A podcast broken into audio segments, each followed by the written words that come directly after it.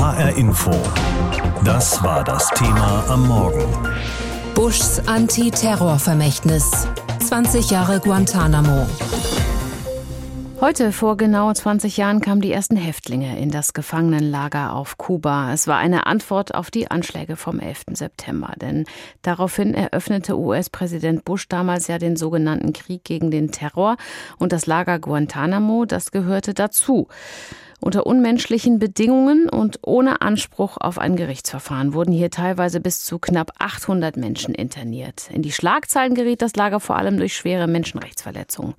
Guantanamo ist zum Synonym für entsetzliche Verbrechen geworden. Dazu gehören Verschleppungen, Folter und unbefristete Haft ohne Anklage. Darüber habe ich mit Andreas Schüller gesprochen. Er ist Rechtsanwalt mit Schwerpunkt Völkerstrafrecht und arbeitet beim European Center for Constitutional and Human Rights in Berlin. 20 Jahre nach der Einrichtung des US-Gefangenenlagers Guantanamo auf Kuba sitzen heute noch rund 40 Menschen da ein. Wie kann es sein, dass dieses Lager überhaupt noch existiert? Das ist natürlich eine gute Frage. De facto ist es einfach so, dass äh, die Obama-Administration es schon verpasst hat, die entscheidenden Schritte zu unternehmen, das Lager zu schließen. Es war angekündigt am ersten Tag Obamas Amtszeit, aber die Schritte danach ähm, waren ähm, zu zaghaft, um am Widerstand vom Kongress vorbei äh, und gegen die Republikaner ähm, das Lager geschlossen zu bekommen. Unter Trump gab es gar keine Versuche äh, und jetzt liegt es äh, an der Biden-Administration, ähm, hier wirklich einen Schluss durchzuziehen. Warum, was denken Sie, tun sich die USA so schwer damit? Die USA tun sich damit sehr schwer, weil gerade von den Republikanern ähm, es nach wie vor Widerstand gegen die Schließung gibt. Ähm, Ex-Präsident Trump hat ja sogar damit gedroht, das Lager wieder aufzufüllen mit Gefangenen, was er letztlich nicht getan hat. Aber es gibt da einen Widerstand und die Demokraten und die demokratischen Präsidenten müssen den überwinden, was nicht immer ganz einfach ist aufgrund der Mehrheitsverhältnisse. Aber wenn sie wirklich wollen und es priorisieren würden, ähm, gäbe es sicherlich Möglichkeiten, das Lager zuschließen und die restlichen Gefangenen entweder freizusetzen oder in den USA vor Gericht zu stellen.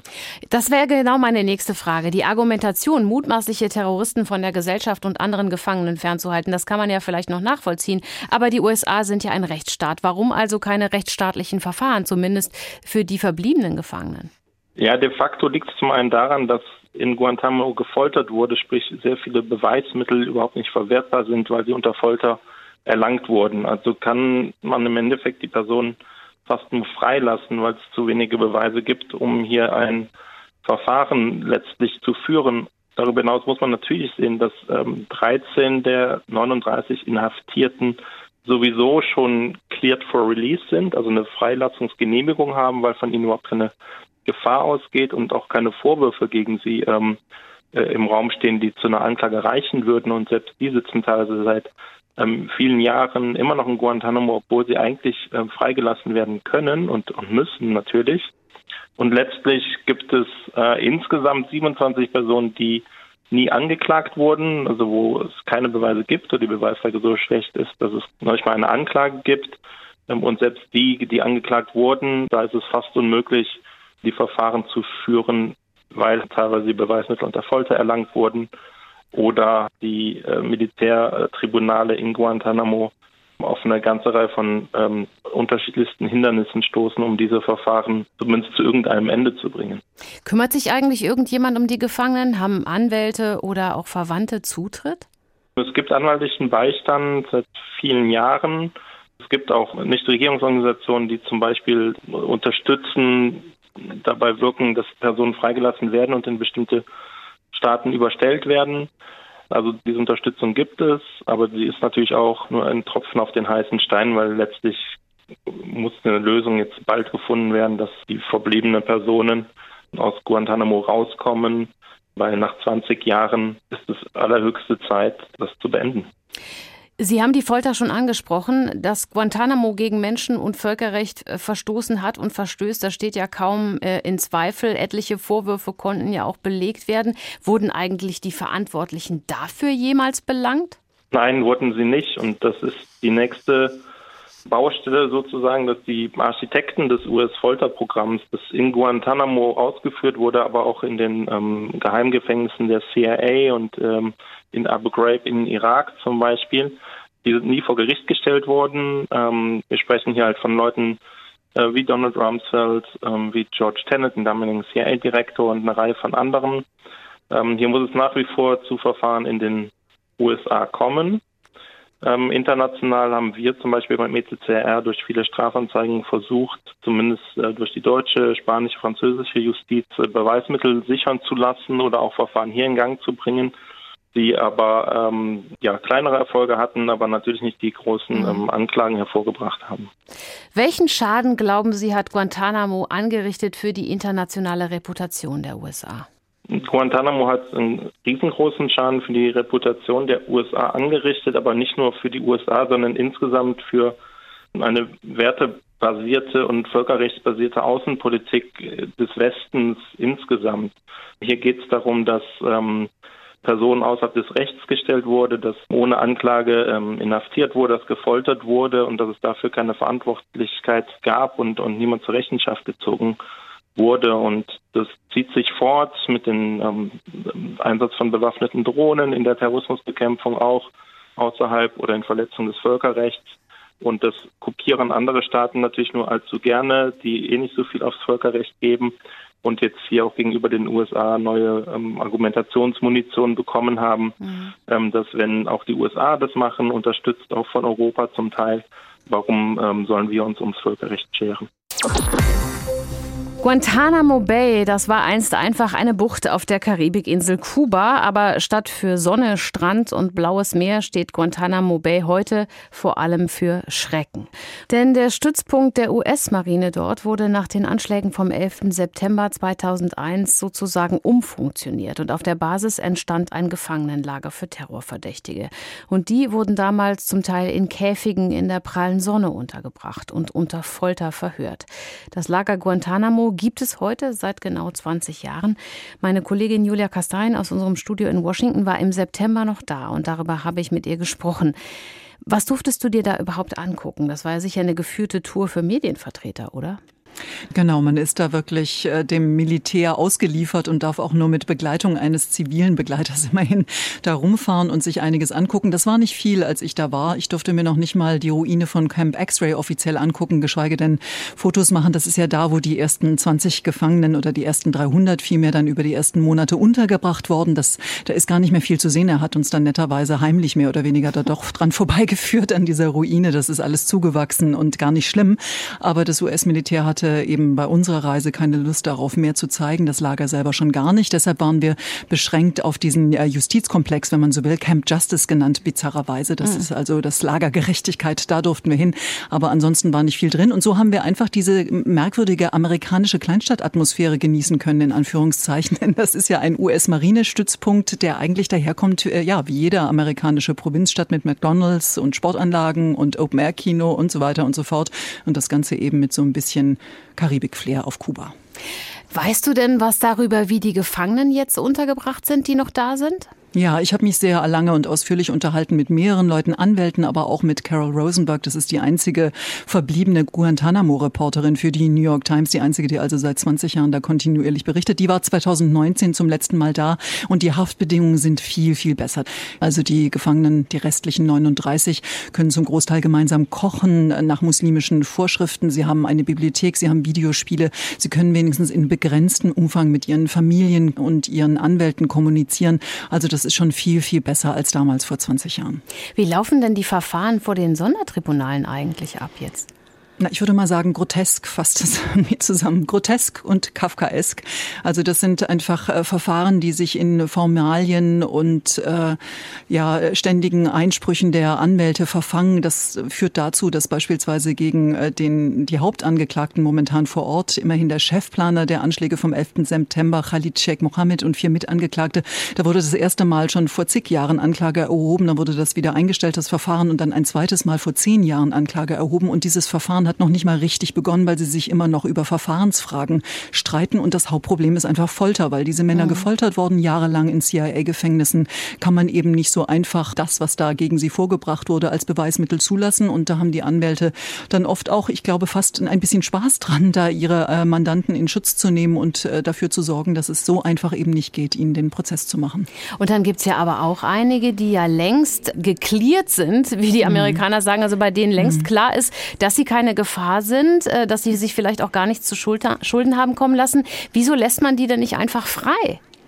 Naja, erstmal muss man ja ein Land finden, das sie tatsächlich auch aufnimmt. Ähm, man muss sagen, während äh, der Trump-Präsidentschaft ist da gar nichts passiert. Auch da waren ja schon einige äh, zum Transfer freigegeben, aber da passierte einfach gar nichts. Da gab es keine Verhandlungen darüber. Und auch jetzt ist noch nicht viel passiert in der beiden Regierungen. Also mittlerweile sind zwar noch mehr Häftlinge äh, für den Transfer geklärt, wie du sagst, aber es ist noch nicht passiert. Und da muss man mal abwarten, ob das gelingen wird. Also es ist ein zähes Geschäft, weil einfach viele Länder Angst haben, dass die vielleicht doch in Wirklichkeit die gefährlichen Dschihadisten sind, was ja 20 Jahre lang behauptet wurde von der US-Regierung.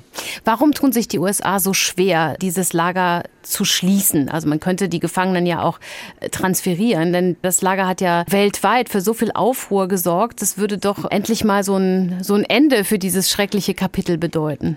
Also da würde sicher das linksliberale Amerika sofort zustimmen und Joe Biden hatte das ja im Wahlkampf auch versprochen, aber es ist eben nicht so einfach. Gerade erst hat der US-Kongress wieder verboten, dass Steuergelder für den Transfer dieser Gefangenen auf US-Festland ausgegeben wird, weil eben viele der Meinung sind, die sitzen da zurecht. Der Krieg gegen den Terror, dessen Gefangene sie sind, ist noch nicht zu Ende. Deshalb kann man die nicht einfach freilassen. Es gibt ja auch Hinweise darauf, dass viele sich dem Dschihad nach ihrer Freilassung wieder angeschlossen haben. In der jetzigen neuen Taliban-Regierung sitzt ein ehemaliger Guantanamo-Häftling. Also das kommt nicht von ungefähr. Deshalb ist es auf politischem Wege sehr schwierig und der US-Präsident hat momentan wirklich genügend andere Sorgen, um auch noch politisches Kapital auf ein Thema ähm, zu verwenden, mit dem man in den USA nicht wirklich punkten kann. Am 11. Januar 2002 brachten die USA die ersten Gefangenen nach Guantanamo. Kurz darauf wurde auch Murat Kurnas als einziger Gefangener aus Deutschland eingeliefert. Mehr als vier Jahre lang wurde er dort von US-Geheimdiensten gefoltert. Dabei galt er schon bald nach seiner Festnahme als unschuldig. Serafia Johansson hat sich seine Geschichte noch einmal angesehen. Unmittelbar nach den Anschlägen auf das World Trade Center im September 2001 suchen die Amerikaner nach Schuldigen. Wer von Terroristen weiß, soll mit einem Kopfgeld belohnt werden. Wenige Wochen später fährt der Bremer Murat Kurnas nach Pakistan. Er will dort an einer Koranschule den Islam besser kennenlernen und beten, sagt er. Ich wusste nicht, was das Beten überhaupt bedeutet, wieso man im Islam fünfmal am Tag betet und was das überhaupt für eine Bedeutung hat, wie man den Koran liest und warum man den Koran praktizieren sollte. Das wusste ich alles einfach damals nicht und äh, das wollte ich alles wissen und kennen. Im Nachbarland Afghanistan bricht in dieser Zeit der Krieg gegen die Taliban aus. Davon bekommt er nichts mit. Auf dem Weg zurück nach Deutschland nimmt die pakistanische Polizei ihn fest, übergibt ihn gegen ein Kopfgeld an das amerikanische Militär.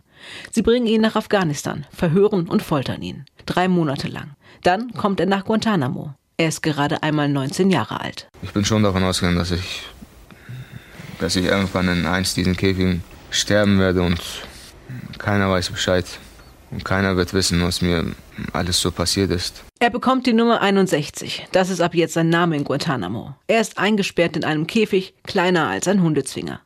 Die Wärter schlagen ihn, hängen ihn an Ketten auf. Er muss unmenschliche Hitze und Kälte ertragen, bekommt Elektroschocks, wird Tag und Nacht mit Neonlicht angestrahlt, sitzt wochenlang ohne Grund in einer Isolationszelle. Einmal haben sie eine Woche lang mir gar nichts zu essen gegeben. Die ersten paar Tage durfte ich auch nichts trinken. Ein anderes Mal haben sie mich zehn Tage lang nicht schlafen lassen. Sobald ich einschlief, haben sie mich mit Pfeffergas besprüht. Und er wird kopfüber ins Wasser getaucht. Dann wird ihm in den Magen geschlagen, damit er im Reflex Wasser einatmet. Er soll denken, dass er hier sterben wird, wenn er keine Informationen liefert. Doch er streitet weiter alle Vorwürfe ab. Bald schon halten ihn die amerikanischen Sicherheitsdienste für unschuldig. Sie wollen ihn zurück nach Deutschland entlassen. Doch Frank-Walter Steinmeier, damals Chef des Kanzleramtes und Vorsitzender der entsprechenden Untersuchungskommission, lehnt ab. Kurnas gilt als Sicherheitsrisiko der damalige Vizekanzler Franz Müntefering. Und dass damals die Bundesregierung natürlich vor allen Dingen im Blick gehabt hat, die Sicherheit im eigenen Lande zu garantieren. Das ist schon ganz wichtig. Sogar ein Einreiseverbot wird gegen Kurnas verhängt, weil er nicht die deutsche Staatsbürgerschaft hat. Dabei ist auch der Bundesnachrichtendienst von seiner Unschuld überzeugt. Ohne triftigen Grund sitzt er weitere dreieinhalb Jahre in Guantanamo. Erst Ende 2006 denkt die Bundesregierung um.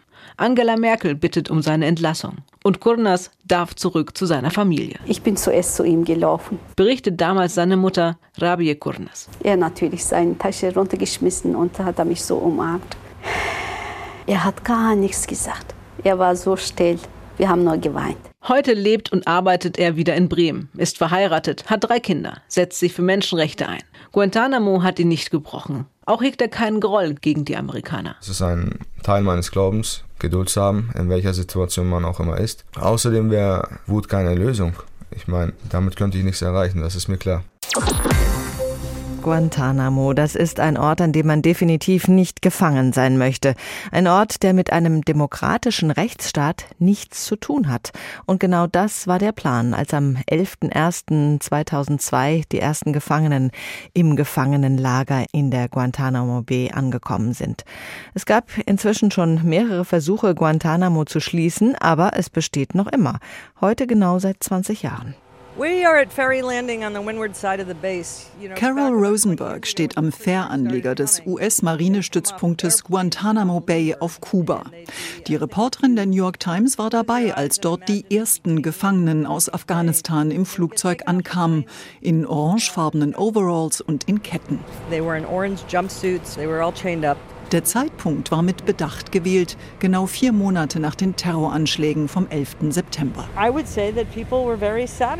Viele Leute waren sehr zufrieden mit diesen Bildern, weil es hieß, die waren es. Das sind die Schlimmsten der Schlimmen. Die Botschaft war, wir haben sie.